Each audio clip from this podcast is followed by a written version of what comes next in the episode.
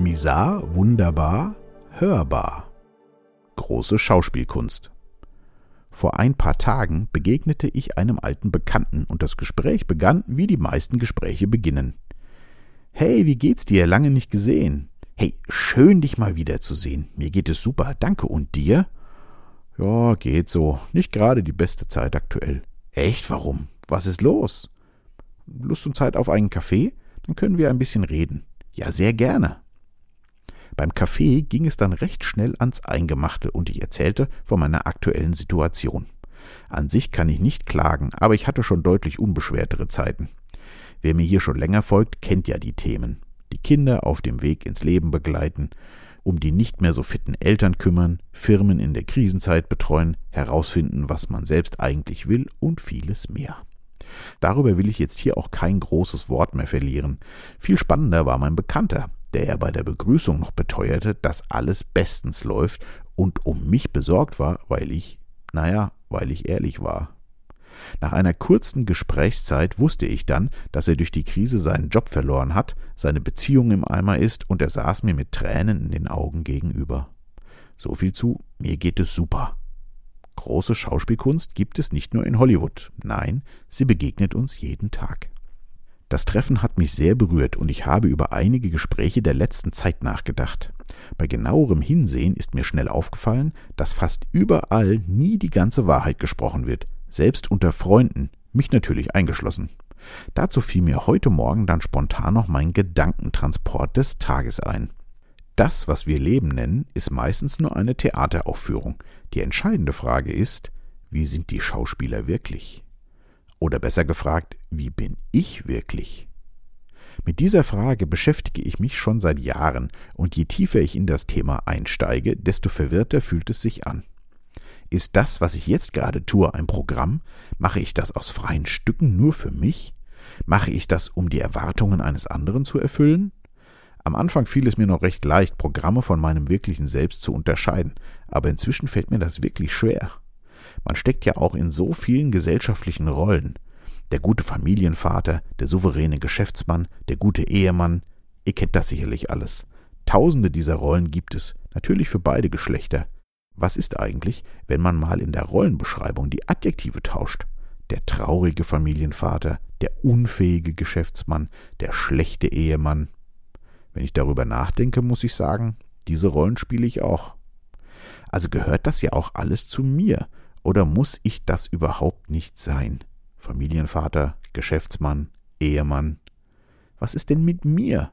Nur ich, sonst nichts. Da wird es in meinem Kopf auf einmal ganz still. Nach kurzer Zeit füllt er sich natürlich sofort wieder mit Gedanken. Das ist doch egoistisch, du musst dich doch um deine Familie kümmern, deine Firma kümmern und so weiter. Und schon stelle ich mir wieder die Frage, ja, aber was ist denn mit mir? Nur ich, sonst nichts. Was möchte ich genau jetzt? Und wieder herrscht Schweigen.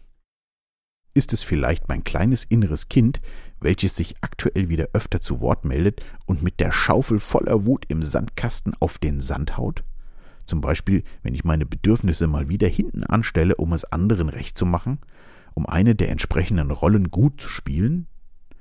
Das macht man doch so als guter Ehemann, als souveräner Geschäftsmann damit dann auch die Freunde, Bekannten und Kollegen sagen, also der Michael, das ist ein toller Kerl. Und ich lächle bescheiden, während ich innerlich versuche, dem Kleinen endlich die gelbe Schaufel wegzunehmen und ihn zur Ruhe zu zwingen. Fühlt sich das gut an? Auf Verstandesebene ja, aber innen drin zerreißt es mich schon öfter mal. Und gibt es am Ende des Lebens einen Oscar für die Aufführung des Lebenswerkes? Leider nein. Also warum macht man das dann eigentlich alles? Was möchte denn der kleine Mensch in mir drin? In diesen stillen Momenten nach der Was ist denn mit mir? Nur ich, sonst nichts Frage, kann ich langsam Kontakt mit ihm aufnehmen. Er ist verzweifelt, voller Sehnsucht nach Liebe und Geborgenheit und auf der Suche nach Ausgleich für die Ungerechtigkeiten, die er miterleben musste. Das Weggehen des Vaters, den Verlust aller Kindesfreunde durch den Umzug in eine fremde Stadt, die Schmach der Außenseiter in der neuen Klasse zu sein und vieles, vieles mehr. Für mich lässt es sich bis jetzt auf ein einziges Wort reduzieren Ungerechtigkeit. Und jedes Mal, wenn er sich jetzt ungerecht behandelt fühlt, packt er die Schaufel aus und tobt in mir. Und damit das draußen keiner mitbekommt, spiele ich dann das gute und freundliche Theater, meine erlernte Rolle. Richtig, große Schauspielkunst. Aber einen Oscar bekomme ich trotzdem nicht. Natürlich sehen die Baustellen in jedem anders aus, aber ich bin mir sicher, jeder kann sie finden. Wenn ihr eine gefunden habt und die Wut, der Zorn, die Traurigkeit in euch aufsteigt, seht zu, dass ihr für euch seid und fühlt euch mitten rein in das Gefühl. Nehmt euch die Zeit, das Gefühl zu ertragen, bis es abflacht und nehmt euren Kleinen in den Arm und fragt, was ihr ihm Gutes tun könnt. Akzeptiert seine Gedanken und Bedürfnisse, denn im Grunde sind es eure, eure wahren Gedanken und Bedürfnisse, ohne das Drehbuch des Verstandes. Und in der nächsten Situation, in der euch wieder eines dieser Gefühle plötzlich heimsucht, fragt euch, was will ich eigentlich wirklich und welche Rolle spiele ich hier gerade? Glaubt mir, es beginnen spannende Zeiten, wenn ihr euch einmal auf diesem Pfad begebt. Schluss mit der Theateraufführung, einfach sein, wie man ist. Bleibt gesund und wach.